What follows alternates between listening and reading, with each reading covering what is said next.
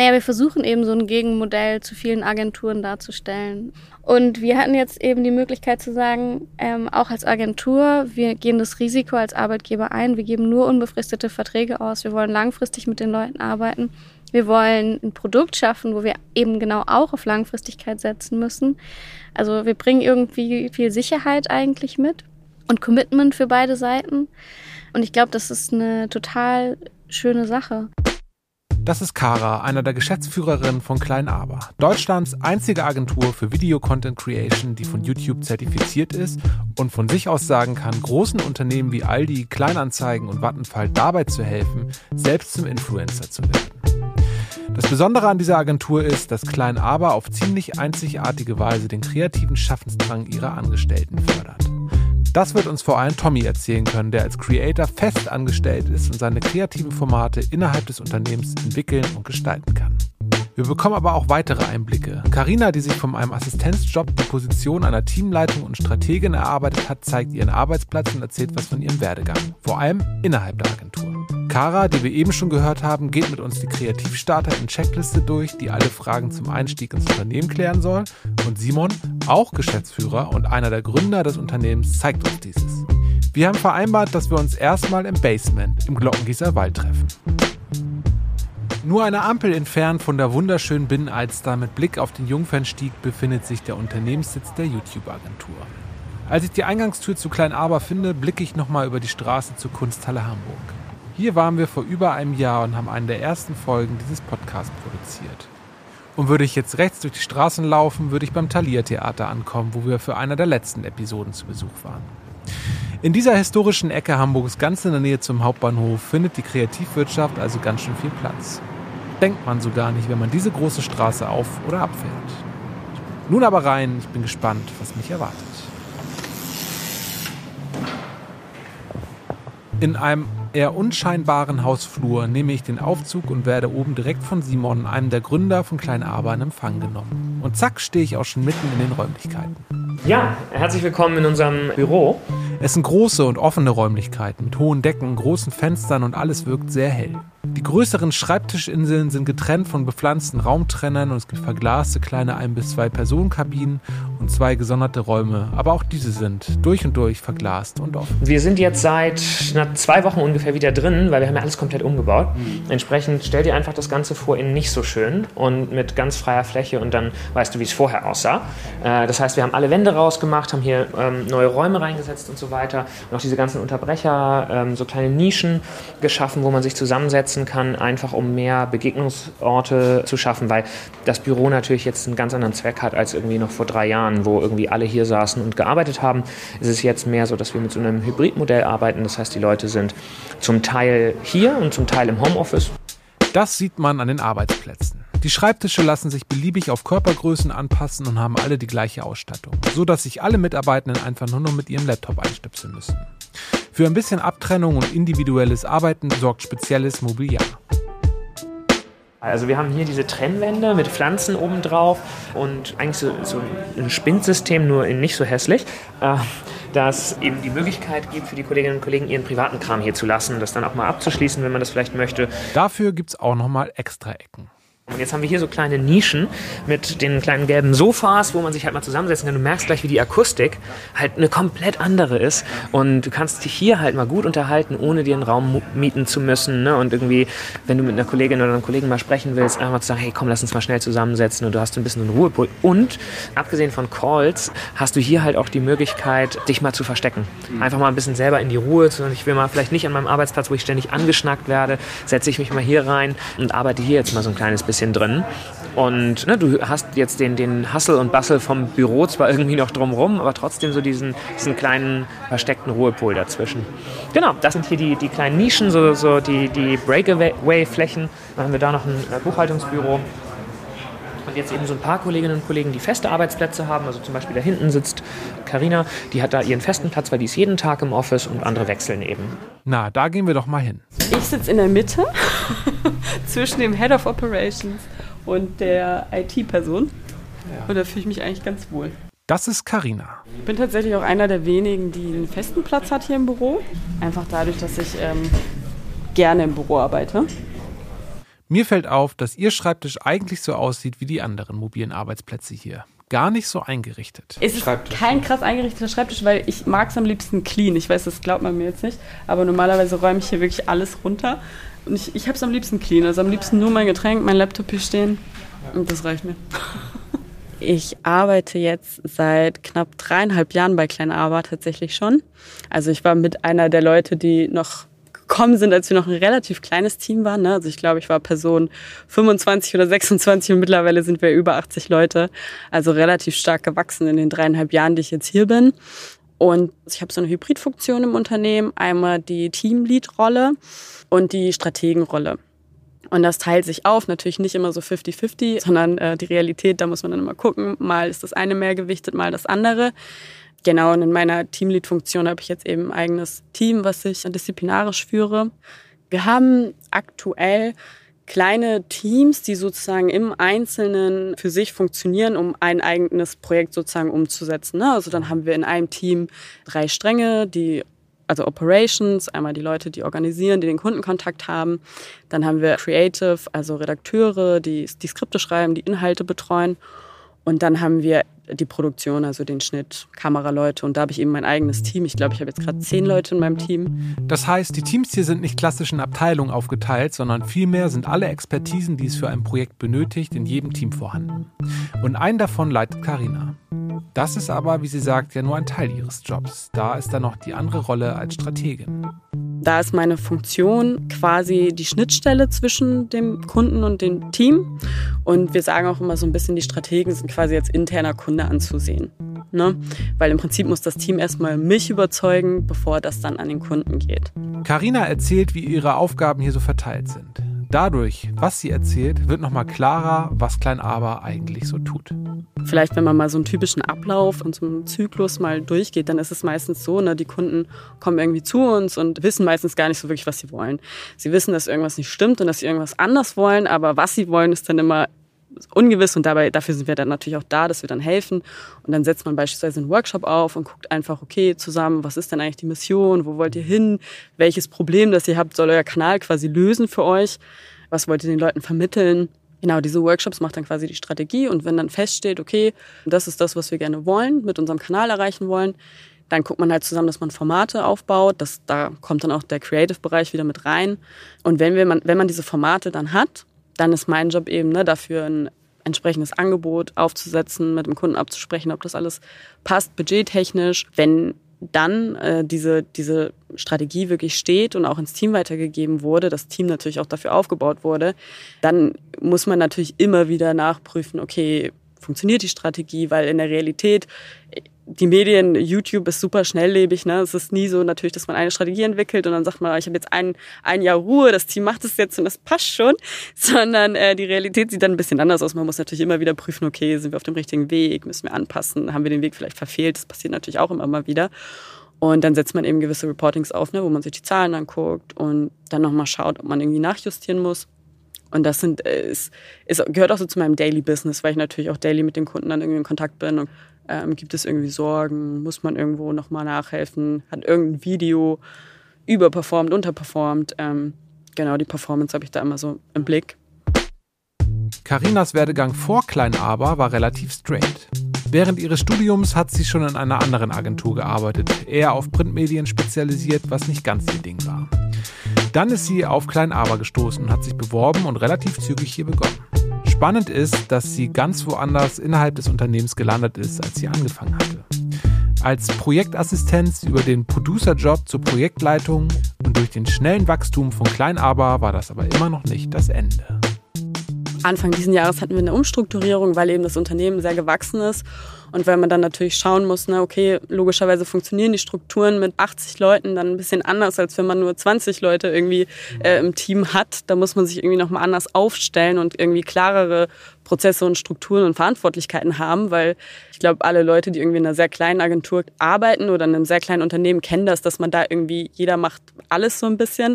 Und es funktioniert natürlich ab einer gewissen Größe einfach nicht mehr. Und dann haben wir die Struktur eben äh, angepasst und dann bin ich ins Gespräch gegangen mit den Geschäftsführern und da haben wir ziemlich individuell geguckt, okay, in dieser neuen Struktur, welcher Job könnte da zu mir passen und auf welchen Job habe ich auch Lust und da war ich auch mega dankbar, dass ähm, ich da wirklich so individuell bedacht wurde in dieser Struktur. Und das ist hier das Besondere. Generell die Karrieremöglichkeiten, die man hat hier im Unternehmen, schätze ich wirklich sehr, weil ich glaube, dass es nicht selbstverständlich ist. Ne? Also ich glaube, es gibt viele, die fangen irgendwo an und müssen dann erstmal drei Jahre in dem Job bleiben, bevor sie sich irgendwie da wegbewegen dürfen innerhalb der Firma oder vielleicht was anderes ausprobieren dürfen. Und wir sind hier, haben hier, glaube ich, eine sehr, sind sehr offen, ja, Möglichkeiten gegenüber. Ne? Wenn Leute irgendwie sagen, hey, ich habe gemerkt, ich habe irgendwie doch, also es gibt auch Leute, ne, die arbeiten in einer Orga und sagen dann irgendwie, oh, ich habe gemerkt, ich hätte doch auch mal Bock, ein Skript zu schreiben. So, ich weiß nicht, ob ich es kann, aber ich, ich würde es mal probieren. Und dann gab es eigentlich noch nie den Moment, dass jemand mal gesagt hat, nee, darfst du nicht, das bringt eh nichts. So, ne? Sondern wir haben immer, ja, wir haben immer gesagt, nee, probier's doch. Ich glaube nicht, dass mir das in jedem Unternehmen so möglich gewesen wäre, mich auszuprobieren und auch zu gucken und dass die Geschäftsführung auch wirklich gemerkt hat, okay, also sie hat ja krasse Stärken und vielleicht können wir sie dann irgendwie anders einsetzen. Aber ich wurde auch nie dazu gedrängt, mhm. sondern wir wurden dann Vorschläge gemacht und dann hat man zusammen einfach geguckt, ob das klappt und es hat geklappt. Und deswegen, also ich glaube, man hat hier schon eine gute Möglichkeit, ähm, sich weiterzuentwickeln. Simon sammelt mich wieder ein, da er mir den Rest zeigen möchte. Dafür müssen wir aber vor die Tür. Ja, wir nehmen einmal die U2 äh, für zwei Stationen zur Burgstraße und dann sind wir eigentlich, den Rest machen wir zu Fuß. Ganz ums, ganz ums Eck. Wir laufen los den Glockengießerwall hoch zur U-Bahn, während Simon erstmal erzählt, wo wir überhaupt hinfahren. In die Studios. Die sind nämlich ganz woanders. Irgendwo zwischen Hammerbruck und Hamm. Ganz sicher sind wir uns da nicht. Klar ist, Burgstraße ist die Station. Zu Beginn haben sie hier gedreht im Glockengießerwall und hatten zeitweise auch ein Studio in Berlin. Aber vor ein paar Jahren haben sie sich dann etwas in Hamburg gesucht und sich seither immer mehr vergrößert. Erst eine Etage, dann zwei und aktuell ist die dritte im Aufbau. Er erzählt, dass es gar nicht so einfach war, diese Räumlichkeiten zu finden waren dann erschrocken, was äh, etwas kosten kann, was echter Müll ist, also im Sinne von Kabel hängen aus der Wand. Und du fragst den Vermieter, äh, das wird noch gemacht, oder? Also, nee, nee, das haben wir eigentlich geplant so zu lassen. Das ist okay, ist nicht mal Strom drin, ne? aber die wollen 18 Euro der Quadratmeter. Und dann hatten wir echt Glück, hier eine Fläche zu finden, mit der das sehr gut geweibt hat. Also die, die sehr so funktioniert hat für uns, wie sie war. Auch mit Vermietern, die sehr offen dafür waren, was wir so vorhaben und irgendwie sehr kollaborativ mit uns da arbeiten. Wir haben damals auch war halt eine, ein der Faktoren, dass wir ja immer einen Jahresvertrag haben. Und am Anfang, als wir auch noch eine Größe hatten, wo, sag mal blöd gesagt, wenn der Kunde gegangen wäre, wir ein echtes Problem gehabt hätten und ähm, wollten uns nicht ein Studio ans Bein binden für diesen Kunden, das wir dann für, weiß nicht, acht Jahre haben und vielleicht haben wir nur ein Jahr davon das für den Kunden so, ne? Und äh, die haben sich damals auf so ein Sonderkündigungsding nach einem Jahr eingelassen, was natürlich ein mega Entgegenkommen war, was äh, sehr, sehr cool war. Haben wir glücklicherweise nicht gebraucht. und der Vorteil einer Stadt wie Hamburg liegt auf der Hand. Ähm, naja, klar. Also guck dir mal an, wie lange du in Berlin von äh, A nach B brauchst. Ne? Ja. Also bist du in Berlin irgendwie zum Teil ja schon zwei Stunden innerhalb der Stadt unterwegs. Ne? Ja. Und ich glaube, alleine jetzt, dass wir in wenigen Minuten, also ich, von Tür zu Tür entspannt 15 Minuten und wir sind in einem komplett anderen Stadtteil zu einer komplett anderen Preislage. Ne? Also das eine wirklich am, am Hauptbahnhof, du hast die Werbetafeln für die vermietbaren Büros drumherum gesehen. Die Preise da sind ne, schnell über 20 Euro der Quadratmeter. Du kannst kein Studio hinsetzen. Sind wir hier in einem Stadtteil, in dem das sehr wohl geht. Wir laufen durch die Unterführung und kommen in einem Wohngebiet an. Hier erzählt Simon, wie alles begonnen hat. Wir haben ja 2000, Ende 2013 mit YouTube angefangen, weil wir uns gefragt haben, warum zur Hölle guckt jemand so einem 16-jährigen Mädchen dabei zu, wie sie Reinkäufe auspackt. Ne? Also so diese Halls, die damals auf YouTube irgendwie so ein Ding waren. Wir haben so, ich aus der Werbefilmproduktion, Janik zusammen, äh, meine Frau Moderatorin, Sprecherin, halt viel so Fernsehen und und irgendwie so Eventgeschichten gemacht. Und dieses YouTube war da irgendwie so im Raum. Ein paar Kunden haben mal so danach gefragt, so wie ist denn das eigentlich, was ist das? Und wir hatten halt keinen Plan. Und dann haben wir gesagt, naja, wenn man keinen Plan von etwas hat, etwas nicht versteht, gibt es zwei Möglichkeiten. Entweder man tut das ab als etwas, das eh nie irgendwie Relevanz bekommt, oder man probiert es einfach mal aus. Und haben einen Kochkanal gestartet, klein aber lecker. Mmh. Herzlich willkommen. Heute gibt es diese leckeren kalten oder warmen Penne oder Fusilli, je nachdem, was für Nudeln ihr zu Hause habt. Und wenn ihr wissen wollt, wie man diese zubereitet, dann guckt jetzt zu. Ich Ich koche einfach und gerne und manchmal auch ganz Alles echt. Mhm. gut. haben wir dann so jeden Fehler gemacht, den man mal machen kann. Der hatte nach einem Jahr 1000 Abos, sah furchtbar aus, war uns so unangenehm, dass wir es lieber gar niemandem gezeigt haben. Und wir haben aber eine Menge gelernt über YouTube, ne, über die Daten, die wir gesammelt haben, über die Zuschauerinnen und Zuschauer, wie YouTube als Plattform besser funktioniert. Und haben dann 2015 gesagt, wir starten einen neuen Kanal, eigentlich auch ausgehend von Feedback, das wir von Zuschauerinnen bekommen haben, die gesagt haben, hey, und wir haben dann mal immer so einen Vlog gemacht oder sowas. So, ja, das hat ja gar nichts mehr mit Rezepten zu tun. Äh, was für ein Scheiß. Gesagt, ja, stimmt eigentlich. Lass doch einen neuen Kanal machen, der das zum Inhalt hat. Der ein bisschen persönlicher ist, der mehr vielleicht auch Geschichten erzählt, äh, die uns nochmal ein bisschen wichtiger sind als, als Food. Ähm, und haben dann Kleiner bei Hannah gestartet. In den SMS klang alles super und auf Tinder sah er verdammt scharf aus. Aber in der Realität spricht er leider nur von sich selbst und entspricht nicht so ganz dem Konterfei auf seinem Profil. Wenn ihr keine weitere Minute mit eurem Date aushaltet, dann erstens spontan Termin vergessen und andere Katastrophen. Und das hat deutlich besser funktioniert. Da hatten wir nach einem Jahr 100.000 Abonnenten, haben YouTube Next Up gewonnen, äh, so einen Förderwettbewerb von YouTube und hatten das Gefühl so, ah, okay, jetzt haben wir irgendwie ein bisschen besser auch mal anwenden können, wie, wie YouTube so gedacht ist sozusagen, ne, aus, aus Creator-Perspektive. Und gleichzeitig haben wir halt gesehen, wenn wir uns unsere Kunden angeguckt haben und dann haben wir auch immer mehr mit Werbekunden kollaboriert für unseren Kanal, waren damals in verschiedenen Managements und Netzwerken und so weiter, die uns natürlich auch Aufträge reingebracht haben für eben Product Placements und so. Und haben gemerkt, immer wenn wir mit diesen Kunden sprechen, mit diesen Marken, haben die eigentlich mit fünf, sechs verschiedenen Playern zu tun, Teilnehmern zu tun, wenn es um YouTube geht. Die haben eine Werbeagentur, die so die große Kampagne macht und die Marke quasi gestaltet. Die haben eine Social-Agentur, die Community Management macht, Facebook und Instagram betreibt, keinen Plan von Video hat. Die haben eine Content-Agentur, die SEO versteht und vielleicht den Blog pflegt, aber vor allem in Textform. Die haben eine Filmproduktion, um dann halt die Videos zu drehen. Die haben eine Mediaagentur, um das Ganze zu seeden, eine Influencer-Agentur, um die Kooperationen zu machen und äh, Castings und so weiter zu machen. Also so irgendwie verschiedenste Player, die da zusammenkommen. Und dann guckst du dir auf der anderen Seite unsere Freunde an, die YouTube machen und die sind halt allein oder in einem kleinen Team wie wir und machen all das aus einer Hand. Die machen ihr Community Management, die machen ihre Datenanalysen und Auswertungen ne, und ihr Seeding in Anführungsstrichen. Ne, nicht über Media, aber halt über andere Wege. Und wir haben versucht, dann eigentlich dieses Creator-Modell, also das, was Creator machen, skalierbar für ein Unternehmen zu machen. Weil als Marke, die 52 oder 156 Videos im Jahr produzieren will, die kann nicht einfach zum YouTuber gehen und sagen, mach das mal alles alleine. Und dann macht diese eine Person das alles alleine. Und äh, genau, und das ist eigentlich, äh, war sozusagen der, der Startpunkt, ne, dass wir gesagt haben, das wollen wir machen. Wir wollen ein Team aufbauen aus jetzt gut 80 Leuten, die halt versuchen, Creator für die Marken zu sein, Marken dabei zu helfen, selbst Creator zu werden. Wir überspringen den Umweg zur Ampel, wagen uns todesmutig über die vielbefahrene Straße und kommen irgendwann auf einen Hinterhof. Garagen, Pkw-Stellplätze und Container. Wir stehen vor einem mehrgeschossigen Haus und die Schilder an der Tür verraten, die ersten Etagen sind ein wilder Mix aus Gewerbe und Büros. Dann kommt Klein Aber. Drei Schilder, drei Etagen. Mach ich hier auf. Achso, die Tür ist offen. Jetzt easy. Lass mal herein in die gute Stube. So, herzlich willkommen. Du merkst, die Akustik ist eine andere als im Treppenhaus. Und wir können es einmal abladen vielleicht. Hallo. Hey! Hallo. Ja, die Garderobe ist oben. hey, grüß dich. Wir sind schnell geeilt. Wir sind schnell geeilt. Hi, grüß dich. Sehr Wer gerne. bist denn du? Hi, ich bin Tommy. Ich arbeite bei Klein Aber als äh, Creator in Festanstellung. Das sind 50% meines Jobs und die anderen 50% bin ich Teamlead.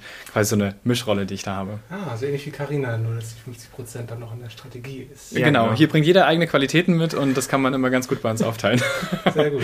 genau. Ja. Ich glaube auch, dass die wenigsten Leute bei uns in der Rolle, also inzwischen wahrscheinlich schon, ne, weil wir jetzt gewachsen sind, aber vorher die wenigsten Leute in der Rolle gestartet sind, in der sie jetzt sind. Richtig. Oder? Also seit du da bist, ne, wie, du bist jetzt vier, drei Jahre, vier? Viereinhalb. Viereinhalb Genau, Jahre. viereinhalb Jahre. Genau, viereinhalb Jahre da. Ich glaube, in der Zeit haben viele irgendwie auch die, die Rollen gewechselt, machen was anderes. Henry, der jetzt irgendwie ne, vom Prakti zum.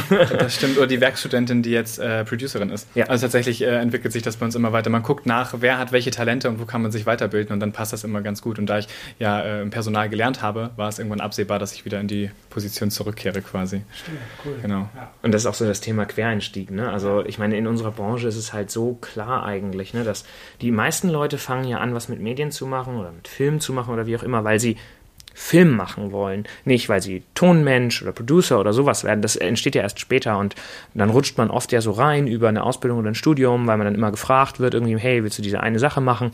Und äh, ich glaube, da ist es halt auch wichtig, einmal überhaupt zu sagen, hey, wer macht schon gern 20 Jahre das Gleiche. Mhm. Und dann ist es ja kein Problem. Man muss ja dafür das Unternehmen nicht wechseln. Du kannst ja auch innerhalb eines Unternehmens dich einfach krass weiterentwickeln, neue Sachen machen, neue Herausforderungen annehmen und zum anderen halt auch eigene, eigene Talente entdecken. Ne? Wenn der Cutter oder die Cutterin irgendwie merkt, Mensch, immer wenn die irgendwie Input zum Skript hat, ist das voll wertvoll und gut. So, vielleicht sollte die mal Skripte schreiben. ne? Oder irgendwie jemand ist einfach wahnsinnig gut strukturiert und organisiert. Vielleicht ist es jemand, der total toll auch in einer organisatorischen Rolle dann mhm. irgendwie sich wiederfinden kann. Das erzählt Tommy nochmal genauer von sich. Ich habe eine Ausbildung gemacht als Kaufmann für Büromanagement und mein Hobby war YouTube-Videos drehen. Das hat äh, man damals so als Hobby gehabt und da habe ich Hannah kennengelernt, klein aber Hannah und die hat auch einen Kanal gehabt und wir fanden uns gegenseitig so lustig, dass wir gesagt haben, lass uns mal was zusammen produzieren. Und ein Jahr später hat sie gefragt, sag mal, Tommy, willst du das nicht hauptberuflich machen? Dieses YouTube, ist das nicht was für dich, was irgendwie interessant ist? Und dann habe ich gesagt, ja, nee, ist zu weit weg, Hamburg, ja, Flash forward, äh, ich bin nach Hamburg gezogen und ähm, arbeite tatsächlich jetzt als Creator in Festeinstellung. Das bedeutet, dass Klein Aber quasi äh, Kunden an Land zieht und Kunden äh, quasi hat, die wir produzieren. Und dann werden interne Creator immer mit vorgeschlagen, die das ja vielleicht auch umsetzen können.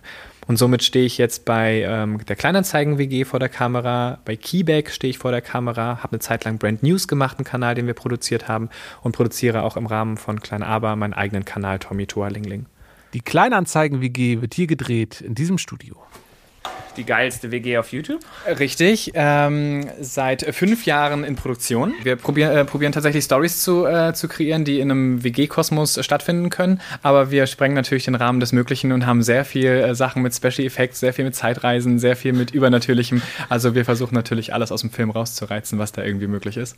Du kennst das, ne? Drei YouTuber ziehen in eine WG zusammen und wie das ist, wenn man in eine WG zusammenzieht. Manche Dinge hast du doppelt, andere hast du dreifach und dann fängst du das Tauschen und Verkaufen und Schenken und so weiter an. Da kommt Kleinanzeigen Anzeigen dann ins Spiel. Es ist eine, letztendlich eine wöchentliche Sitcom. Äh, jede Woche donnerstags um 16 Uhr eine neue Folge. Jetzt seit fünfeinhalb Jahren äh, durchgehend ohne Unterbrechung. Und unsere Zuschauerinnen und Zuschauer, jetzt inzwischen über eine halbe Million, können da halt, ähm, also Abonnenten, können da halt äh, jede Woche ihren Donnerstag ein bisschen versüßen lassen, wie sie uns immer wieder in den Kommentaren wissen lassen. Richtig. Wer war das? Entknoten. Sofort! Bingo! Was? Jetzt schon? Das kann nicht sein. Ja doch, Wutanfall wegen einer Kleinigkeit. Du darfst erst Bingo sagen, wenn du fünf Treffer in einer Reihe hast. Noch einmal und du bist disqualifiziert. Oh. Leute, es ist so. Hannah ist nicht gut drauf und wir spielen Bingo, um rauszufinden, wer sich heute um sie kümmern muss. Das mag jetzt vielleicht komisch klingen, aber wir haben da ein perfektes System entwickelt. Der Hannah-Kalender. Wir Vollpfosten sind mit Hannahs Stimmungsschwankung einfach nicht mehr hinterhergekomkommen. Also haben wir einen Kalender entwickelt, der sich nach ihrem Zyklus richtet, um den Einfluss ihrer Hormone im Überblick zu haben. Und, naja, ab und zu für uns auszunutzen. Das ist quasi wie ein Wetterbericht. Nur für Hannah. Heute Tag 1, Sturm und Gewitter. Aber an Tag 2 gibt es herrlichstes Regenwetter. Putztag! Ja. Ah, ja, wollen wir mal eine kleine Tour machen durch die Auf Studios? jeden Fall eine kleine Tour. Und dieses Studio ermöglicht mir einen Einblick, wie ich mir bisher nur vorstellen konnte. Sitcoms. Ich sehe eine typische WG-Wohnung. Alles ist da. Die Zimmer, Flur, Bad, Esstisch, Küche und alles ist gemütlich. Nur, dass es in einem ja eher hallenartigen Raum gebaut wurde. Alles steht mehr oder weniger nebeneinander und wird mit verschiedenen Wänden und künstlichen Fenstern voneinander getrennt. Herzlich willkommen in Yannicks Zimmer. Äh, Yannick mit J, also nicht unser, unser Mitgründer, äh, sondern unser ehemals Praktikant, jetzt inzwischen Creator in Resident und Editor. Und früher hat er auch mal Producing gemacht. Kurz. Genau. Also du merkst, die Leute machen unterschiedliche Jobs bei uns. äh, Yannick ist eingezogen, nachdem Liz in der Hölle gelandet ist. Äh, Liz hat ein Portal geöffnet, in dem sie zwei verschiedene Reiniger miteinander kombiniert hat. Äh, dummer Fehler, sollte man nicht machen. Und bis jetzt ist sie aus der Hölle noch nicht wieder aufgetaucht. Überall fällt mir die Liebe zum Detail auf. Die Dekoration ist zum Teil tatsächlich auf Kleinanzeigen geschossen oder von der Grafikabteilung von Klein Aber kreiert. Da fällt mir zum Beispiel dieses eine Poster aus Yannick Zimmer ins Auge. Genau, das Plakat wurde von uns gestaltet, von unserer Artabteilung. Und das ist so ein Festivalplakat, was hier aufgehangen ist. Und in den Namen von den Künstlern, die da auftreten, sind die Namen der Leute äh, versteckt, die an dem Projekt arbeiten. Zum Beispiel sieht man Tommy the Creator. Das ist natürlich kein, kein Sänger, sondern das bin ich. Und dann gibt es auch Lev, der arbeitet bei uns äh, in der Redaktion. Mart ist äh, die Regie. Also sind alle so ein bisschen äh, eingeteilt hier, als wären wir äh, bei einem Festival. Weiter geht's mit der Führung. Genau. Und jetzt kommen wir in das Badezimmer. Ich glaube, das ist das Zimmer, das niemand von seinem Aufbau wiedererkennen würde, der die Videos kennt. Weil dieses Zimmer, finde ich, ist immer so krass. Ne? Wenn du in, in, jetzt die anderen Zimmer kommst, die sehen sehr ähnlich aus. Aber dadurch, dass das, dieses Zimmer hier von den Winkeln und so weiter so anders gesettet ist, ich finde, es sieht im Video immer aus, als würde zum Beispiel das Klo dastehen. ne, also solche Sachen, dass du halt irgendwie das Gefühl hast, das Klo müsste eigentlich woanders sein. Aber da wir versuchen, das auch immer so zu filmen, dass man nicht sieht, wo was ist äh, und wie die Sachen zusammenhängen. Deswegen ist es auch perfekt, dass du nur mit Ton da bist, weil das würden wir ja gar nicht wollen, dass du hier mit der Kamera durchläufst. ähm, genau. Wo ist eigentlich der Duschvorhang, Tommy? Und die Führung geht immer weiter. Jeder Winkel wird mir gezeigt und ich sage, falls ihr mal die Gelegenheit bekommt, es lohnt sich. Es gibt viel zu sehen, so viel, man könnte da eine eigene Podcast-Folge draus machen. Ich nutze die Zeit und frage Tommy nochmal, wie es dazu kam, wie es bei ihm kam. Ähnlich wie bei Carina, dass durchs Machen neue Impulse gesetzt wurden? Genau, durchs Machen und durchs Tun hat sich das so entwickelt und dann kitzelt man so die Talente der Leute raus, was passt besonders gut zu einem und macht dann äh, ja aufgrund dessen so ein Persönlichkeitsprofil und schaut gemeinsam, wo siehst du dich in einem Jahr, was möchtest du ausprobieren? Und ich hatte den Wunsch geäußert, Personal, äh, ist da Bedarf? Kann ich da meine Talente irgendwie bei euch platzieren? Und das hat super gut funktioniert und bin jetzt seit fast einem Jahr, bin ich jetzt Teamlead. Es wäre mir auch tatsächlich zu langweilig, irgendwo eingestellt zu sein und nur Teamlead zu sein. Mhm das ist nett und einige Leute gehen da bestimmt total drin auf, aber für mich würde dann das Kreative fehlen. Und deswegen finde ich es halt toll, dass ich 50 Prozent so wahnsinnig kreativ sein kann und 50 Prozent halt ähm, disziplinarische Führungskraft sein kann, weil ich dieses Talent mitbringe. Eine Karina, die wahnsinnig gut mit Zahlen umgehen kann, wahnsinnig gut organisieren kann, die hätte wahrscheinlich gar, kein, gar keine Lust darauf, nur vor der Kamera zu stehen und kreativ zu sein. Und so bringt jeder irgendwie seinen eigenen äh, Talentbereich noch mit und die ganze Firma profitiert davon. Die Führung, die ich gerade kriege, bekommt übrigens jeder und jede, die hier anfängt. Und äh, das ist tatsächlich auch fester Part unseres Onboardings, dass Tommy alle hier durchs Studio führt. Also wirklich jede Person, die bei uns anfängt, kriegt eine Studiotour an, ich glaube in der ersten Woche sogar. Ne? Genau, direkt in der ersten Woche, einfach um sicherzugehen, dass äh, alle unsere Räumlichkeiten mal gesehen haben, weil wir befinden uns jetzt hier auf der dritten Etage von unseren äh, drei Etagen, die wir hier als Studiofläche haben und unter anderem auch die Sicherheitsvorkehrungen hier zu treffen, die Sicherheitsführung, das heißt, äh, wo sind die Notausgänge und all solche Geschichten. Na dann gehen wir doch mal ins nächste Studio. Und äh, dann schnacken, schnacken wir uns mal die nächste Etage, würde ich sagen. Tommy, mach du mal, ich mach mal das Licht Richtig. Das ist jetzt unsere vierte Etage. Ähm, das Loft quasi sehr viel heller, alles in weiß gehalten, gar keine blauen Wände wie in der dritten Etage. Einfach um ein wohnliches und gemütliches Gefühl zu erzeugen. Und hier werden andere Geschichten produziert. Unter anderem auch hier haben wir einen Kochkanal, den wir hier produzieren. Und auf der Seite befindet sich, ja, wie du siehst, ein riesengroßes Loft mit Wohnzimmer und sehr großen offenen und hellen Fenstern. Vattenfall produzieren wir hier zum Beispiel. Genau, hier wird Vattenfall produziert. Wieder ein Studio, eingerichtet wie eine Wohnung, die für spezielle Anforderungen geschnitzt ist. Mir wurde bisher noch nicht erzählt, dass Klein Aber auch BühnenbildnerInnen beschäftigt. Daher frage ich mich, wer baut diesen ganzen Kram hier eigentlich? Das ist eine fantastische Frage. Wir haben Menschen, die sehr kreativ sind und die Bock auf sowas haben. Wir arbeiten da tatsächlich aber auch mit so mal, Trusted Friends zusammen, die einfach auch ein bisschen was von Statik verstehen zum Beispiel. Ne? Also wenn du jetzt sowas machst, wie diese Fenster hier zu bauen und diese Wände, die müssen halt schon stabil sein und funktionieren oder die Küche hier ne, ist komplett selbst gebaut, also custom built.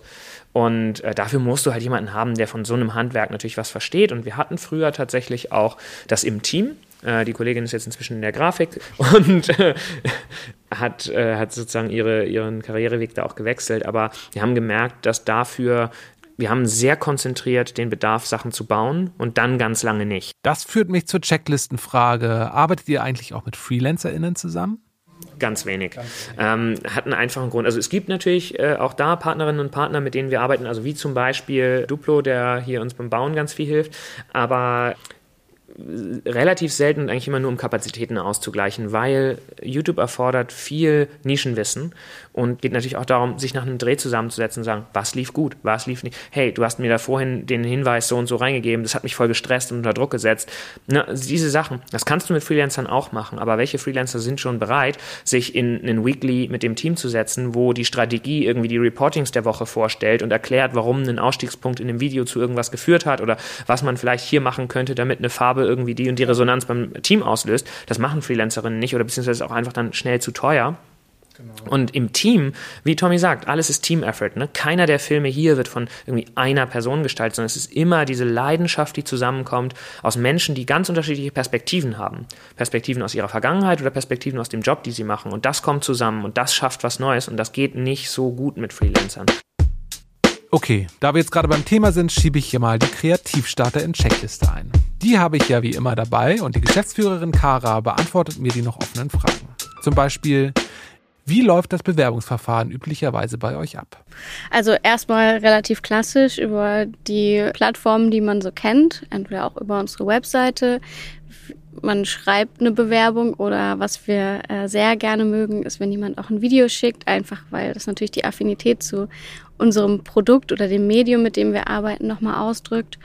Und naja, dann im Recruiting-Prozess sieht man natürlich eigentlich, wenn man das ein bisschen eine Weile gemacht hat, auf den ersten Blick, was ist denn das eigentlich für eine Bewerbung? Also äh, leider geht es ja heutzutage relativ schnell, dass man auf irgendeiner Plattform auf Bewerben klickt und dann ist das raus, ohne dass man sich als Bewerberin eigentlich mit dem Unternehmen befassen muss. Das sieht man meistens ja aber auch sofort. Ist da ein Anschreiben dabei? Wie ist das formuliert? Das Erste, was wir zum Beispiel meistens sehen, ist, ob uns jemand sieht oder duzt. Und daran erkennt man schon, ob der sich die Website ein bisschen angeschaut hat. genau. Also äh, wir duzen generell eigentlich hier. Das ist schon mal eine gute Sache, weil das einfach auch zeigt, dass jemand das entweder erkannt hat oder von sich aus gleiche, ja, oder es ist ein kultureller Match irgendwie dahinter. Und das sieht man in der ganzen Ansprache dann noch irgendwie. Und für uns ist natürlich einerseits wichtig, dass die Person sich mit unserem Kernprodukt befasst, also mit YouTube. Ähm, damit hat die junge Generation meistens nicht so ein Problem. Aber wir kriegen natürlich auch oft Bewerbungen, die, ich sag mal, total zufällig sind. Und ich frage mich dann regelmäßig, aber warum willst du eigentlich bei uns arbeiten? Und diese Frage zu beantworten, relativ prominent, äh, noch bevor man irgendwie seine fünf Seiten Lebenslauf mitschickt und eine Mail nur sagt, hier an bei meinem Lebenslauf, das ist wichtig für uns. Und das zeigt mir dann auch tatsächlich, passt das. Und dann sind wir schnell. Also wenn ich das sehe, lese, dann rufen wir an und sagen, hier, wie sieht's aus? Morgen bei uns im Office zum Land. und dann klärt sich meistens alles direkt im persönlichen Gespräch. Also wir haben da nicht so einen wahnsinnig großen bürokratischen Aufwand und erst zwei Telefoninterviews und dann wird man zum, äh, zum Copytest eingeladen und dann geht's in die nächsten Runden und sowas. Also es ist relativ pragmatisch. Und wie geht's dann weiter? Also uns ist besonders wichtig, dass wir eine hohe Toleranz im Team schaffen. Also wir arbeiten hier in eigentlich autarken Teams, die auf Projekten sitzen und die stellen das Projekt sozusagen selbstständig her. Und dann ist natürlich wichtig, dass die Person, die sich beworben hat, in dieses Team passt. Das heißt, wir haben nicht einfach nur irgendeinen Menschen aus dem Recruiting, der dann zu diesem Lunch erscheint, sondern ein oder zwei oder wer auch immer Zeit hat aus dem Team, die sich dann dazusetzt und einfach mal schauen, wer ist denn das eigentlich? Genau, und wenn in diesem Gespräch festgestellt wird, das passt, vor allem auf einer sozialen und kulturellen Ebene, das Anforderungsprofil ist klar und wir wissen auch, was muss vielleicht, wenn das passt, wenn jemand menschlich zu klein aber passt, was muss vielleicht noch erledigt werden, damit es auch auf das Jobprofil passt. Braucht jemand irgendwie eine Fortbildung? Müssen wir auf was im Onboarding besonders achten? Dann bereiten wir uns vor, die Person kriegt einen Vertrag. Mhm. ähm, das ist vielleicht auch eine Besonderheit. Bei uns sind alle Verträge unbefristet. Ähm, eine nachhaltige Beziehung zu unseren MitarbeiterInnen ist uns wahnsinnig wichtig und auch die Sicherheit mitgeben zu können, ist uns einfach total wichtig. Und dann geht's ins Onboarding. Und wie sieht's dann aus, das Onboarding? Ja, das Erste, was passiert, oh Gott, ich weiß gar nicht, ein bisschen ist es eine Flut aus E-Mails, die man da bekommt. Also so zwei, drei sind da auf jeden Fall. Einmal muss man diesen Personalfragebogen ausfüllen, da kommt so ein bisschen die Administration rein und sagt, hey, kannst du dies und das und diese Informationen brauchen wir noch, Krankenkasse und so ein Kram. Ähm, und wenn man das alles geregelt hat, dann kommt halt der schöne Teil. Also dann kriegt man nochmal eine E-Mail aus dem Team heraus, da ist so eine kleine Präsentation dabei, wer ist das Team, was ist unsere Teamfarbe, was ist der Teamname, für was stehen wir, was sind unsere, ich sag mal, USPs bei Klein Aber in diesem Team, also im Kernteam. Und dann kriegt man einen Laufzettel, da steht dann drauf, wann soll man da sein, was passiert an dem ersten und manchmal auch am zweiten Tag. Da sind dann alle Onboarding-Punkte, die man einfach weiß, dass die passieren werden, drauf. Und die Person kann sich ein bisschen vorbereiten, eine Orientierung für die ersten Tage. Und dann versuchen wir auch da schon mal zu formulieren, was könnte so eine erste Aufgabe sein. Ja, wir haben festgestellt, dass es gar nicht so ist, dass die Leute herkommen wollen und erst mal zwei Tage gucken wollen, sondern eigentlich möchten die schon mal was anfassen, irgendwie was machen, was zu tun haben. Aber das natürlich in einem Maße, das nicht überfordert. Das heißt, wir suchen uns vorher eine Aufgabe, die da irgendwie ganz gut reinpassen könnte und die wir auch gut begleiten können. Was bedeutet das begleitet werden? Gibt es MentorInnen oder Feedbackgespräche? Ja, also je nachdem, in welchem Gewerk man bei uns anfängt, ist es eben so, dass man eine fachliche Führungskraft hat, ähm, die einen dann also tatsächlich betreut. Man kriegt die Aufgabe aus dem Team und dann hat man spätestens eigentlich am zweiten Tag so ein Check-in mit der fachlichen Führungskraft und die fragt einfach, was hat man schon gemacht, wie also war da eine Herausforderung dabei oder wie war die Herangehensweise vor allem? Also wir gucken jetzt nicht so stark aufs Ergebnis, sondern wollen einfach verstehen, wie denkt diese Person eigentlich und außerdem hat man natürlich die Möglichkeit, dass jeder aus dem Team weiß, dass da gerade jemand im Onboarding-Prozess ist, äh, kommen die halt zwischendurch mal vorbei und sagen, hey, wie läuft's? Können wir dir was helfen? Sollen wir dir was zeigen? So funktioniert das eigentlich. Mhm. Und der ganze Onboarding-Prozess ist natürlich nicht nur zwei Tage. Also schön wäre das, wenn wir so effizient wären. Ähm, letzten Endes haben wir einen, also haben wir einen relativ gut organisierten Onboarding-Prozess. Äh, es gibt natürlich ein Rollenprofil äh, oder ein Jobprofil auf so einem Canvas, wo dann einfach draufsteht, was macht man, was macht man nicht, mit wem arbeitet man zusammen und so weiter. Und dann haben wir auch äh, eigentlich fest getaktete Rhythmen an Gesprächen. Also wir haben Onboarding-Gespräche, also das Einwochengespräch, ein Einmonatsgespräch, ein Dreimonatsgespräch und ein Fünfmonatsgespräch. Und die haben alle unterschiedliche Ziele. Also im Einwochengespräch redet man natürlich nicht darüber, wie gut äh, sind die Ergebnisse, wie viel hat jemand geschafft, schafft es jemand in der Zeit, die kalkuliert ist, vollkommen egal. Es geht uns einfach nur darum, wie bist du angekommen? Fühlst du dich sozial integriert? Was brauchst du gerade? Fehlt dir ein Arbeitsmittel? Lass uns einfach miteinander ins Gespräch kommen. Und dann im ein, ein Monatsgespräch geht es natürlich schon darum, was hat jemand gemacht? Was waren die ersten Aufgaben? Welche Unterstützung braucht die Person? Und ja, im Dreimonatsgespräch, ehrlicherweise, bereiten wir schon mal darauf vor, sind wir gerade on track. Weil wir finden nicht so schlimm wie äh, am Tag vor Ende der Probezeit zu erfahren, dass man nicht oder doch übernommen ist, weil beides ist ein totaler Nervenkitzel, der nicht notwendig ist. Und da ist uns Transparenz einfach wahnsinnig wichtig, dass wir so um die drei Monate halt darüber offen anfangen zu sprechen ähm, und auch einfach gemeinsam gucken, hey, wenn wir das beide wollen, was muss denn dann passieren? Machen wir eine Roadmap dafür und bleiben dann da enger getaktet dran. Und spätestens im fünften Monat erfolgt dann die Aussprache der Übernahme oder eben der Beendigung des Arbeitsverhältnisses. Also sechs Monate Probezeit. Ja, und die nehmen wir ernst.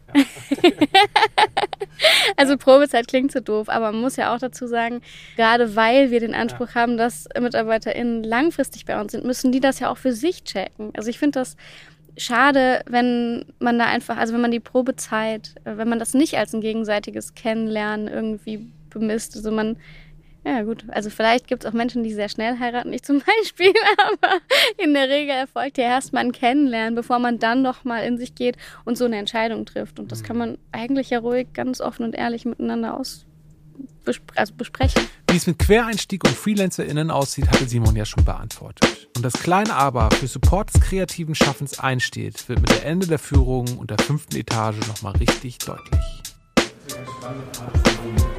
Ich habe Ich bin so gespannt. Du weißt noch nicht, wie es aussieht. natürlich schon das. Ja, die fünfte Etage, die ist ganz neu. Das ist der Alice im Wunderland. Der Wunderland-Moment. Okay, das letzte Mal, als du es gesehen hast, waren da schon die Wände drin? Das ist noch von vorher. Äh, waren da schon die Wände drin? Nein, ist nichts drin. Okay. Mittlerweile sind Wände reingekommen. Kann ich schon mal spoilern. Oh, Das ist ja wie unterm Dach. Gleich eine ganz andere Akustik, weil noch nichts ist, noch kein äh, Boden verlegt, es sind noch keine äh, Wände eingezogen, bis auf die äh, statischen Wände, die jetzt hier drin sind. Es kommen noch Glaswände hier rein und hier soll quasi dann später das Techniklager hinkommen, das Requisitenlager und der Creator in Residence Bereich, quasi, wo ich dann auch angesiedelt bin, weil ich meinen eigenen Kanal hier bei Klein Aber produziere, soll das hier oben stattfinden. Das soll so ein offener Bereich werden, dass hier arbeiten Leute, hier sind Leute, die äh, im Hintergrund zu sehen sind, hier sind Wechselhintergründe, hier werden Livestreams stattfinden. Das findet jetzt alles gerade noch unten statt und da muss man leise sein, wenn gerade eine aktive Produktion ist und hier oben kann man dann machen, was man möchte, weil hier dürfen wir das, hier, hier kann man produzieren. Das will ich natürlich genauer wissen. In der fünften Etage wollen wir diesen Creator Space bei Aber noch ein bisschen mehr ausbauen. Das heißt, nicht nur mein Kanal soll da produziert werden, der existiert schon super lange. Da gibt es ein Konzept hinter, da gibt es ein ähm, Corporate Design, das sieht schon nach was aus. Es trägt eine Marke, mich, Tommy Thor Lingling. Andere Leute, die bei uns arbeiten, haben auch ein Hobby. Super viele Leute machen Musik, machen Fotos, haben eine kleine Band, äh, sind Streamer wir bei Klein Aber wollen das fördern und wollen das umsetzen. Das heißt, die fünfte Etage wird für uns ein äh, Creative Space, wo sich jeder einbuchen kann. Jeder, der Teil von diesem Programm ist, kann sich den Raum oben blocken, stellt sich sein eigenes Team zusammen und kann in seiner eigenen Freizeit dort produzieren, was er oder sie möchte. Das heißt, wir helfen uns alle gegenseitig. Die fragen mich, hey, kannst du da vor der Kamera moderieren? Das machst du seit Jahren. Oder hast du Lust, Aufnahmeleitung oder Regie zu machen? Oder hast du hier kreativen Input? Auf der anderen Seite sage ich, gerne, helfe ich euch? Schneidest du mein Video und kannst du mir vielleicht ein Thumbnail machen, weil das kann ich nicht so gut. Und so profitieren wir quasi alle von den Talenten, die dort ähm, in dem Creator in Residence Programm sind. Okay, aber das ist dann nur für äh, Kleinarbeit. Genau, das ist nur für kein Aber intern. Das heißt, wenn man bei uns anfängt, kann man sich für dieses Programm anmelden. Ähm, dafür soll dieser Space gedacht sein, dass wir uns quasi alle als Team stärken, was eine tolle Teambuilding-Maßnahme ist, wenn man sowas in seiner Freizeit, Urlaub oder Wochenende irgendwie umsetzen kann. Ähm, was aber auch natürlich viele neue Möglichkeiten zum Ausprobieren auch ähm, irgendwie generiert. Weil ich habe noch nie ein Fotoshooting gemacht und im Rahmen von Klein Aber habe ich jetzt Leute kennengelernt, die super gerne fotografieren und dann probiert man sowas tatsächlich dann irgendwie aus. Die Führung ist beendet und ich verabschiede mich von Tommy und Simon. Danke für eure Zeit, auch an Kara und Karina, die noch im Glock dieser Wald sitzen. Schon bemerkenswert, denke ich mir auf der Heimfahrt, wie selbstverständlich hier damit umgegangen wird, dass in jedem und jeder einzelnen Mitarbeitenden Kreativität schlummern kann. Und dass das im Rahmen des Unternehmens, und das ist es vor allem, ausprobiert werden kann. Eine ganze Etage zum Verwirklichen ist kein Kickertisch, sondern ein Statement. Und auch, dass hier ausschließlich unbefristete Verträge gemacht werden und keine Stellenbeschreibung festgenagelt wird, ja, kommt gut an. Bei allen, mit denen ich heute gesprochen habe, bei mir und ich denke auch bei möglichen BewerberInnen. Gehörst du dazu? Wenn ja, los geht's. Die Infos dazu hast du ja jetzt und wenn nicht, check nochmal die Shownotes. Hier stehen alle genannten Links und Infos und AnsprechpartnerInnen nochmal gesondert drin. Ansonsten war es das für diese Folge KreativstarterInnen. Danke an alle HörerInnen fürs Zuhören. Nächstes Mal sind wir dann zu Gast bei Hadi Teheran. KreativstarterInnen, dein Einstieg in die Hamburger Kreativwirtschaft ist ein Podcast der Hamburg Kreativgesellschaft. Redaktion Hamburg Kreativgesellschaft, Produktion Audiofühl, Host und Autor Kai Sieberding. Wenn ihr Feedback, Anregungen oder Fragen habt, schreibt uns an info@kreativgesellschaft.org, checkt unsere Website unter derselbigen Adresse oder bei Instagram, LinkedIn und Co. Die Einklick-Varianten auch in den Shownotes wie alles andere. Bis zum nächsten Mal.